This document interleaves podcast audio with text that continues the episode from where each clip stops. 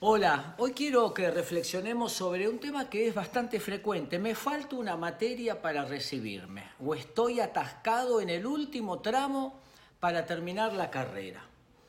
Bueno, lo primero que podemos pensar es construir hábitos saludables de estudio. Estudiar en el mismo lugar, no estudiar en la cama, no estudiar en la cocina, no estudiar comiendo, no estudiar durante la noche tener un espacio que nuestra mente pueda asociarlo con un lugar de estudio, no estudiar con gente ansiosa o desordenada, eh, dedicarle 10, 15 minutos y parar dos o tres para poder oxigenar un poco el cerebro. Son algunos hábitos entre los muchos que hay para cuidar o construir hábitos saludables de estudio.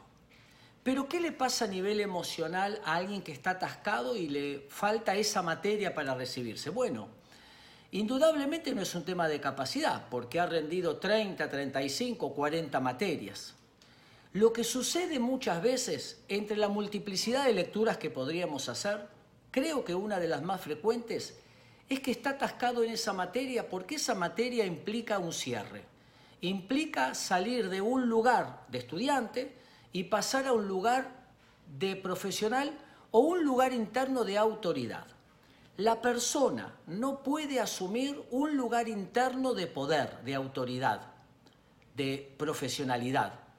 Entonces construye muchas veces la eh, pseudo racionalización de eh, no me siento capaz para salir al mercado laboral, me falta aprender más. Y en realidad eso es un mito porque siempre aunque uno se reciba, pasen 5, 10, 20, 50 años, siempre va a necesitar la actualización constante. Es decir, que muchas veces la ansiedad y el miedo a dar esa materia es el miedo a asumir un lugar interno de seguridad, el cual hace que, inconsciente o conscientemente, construya hábitos que lo lleven a estar estacionado en ese lugar que le da por un lado angustia, pero por otro lado seguridad. Un abrazo.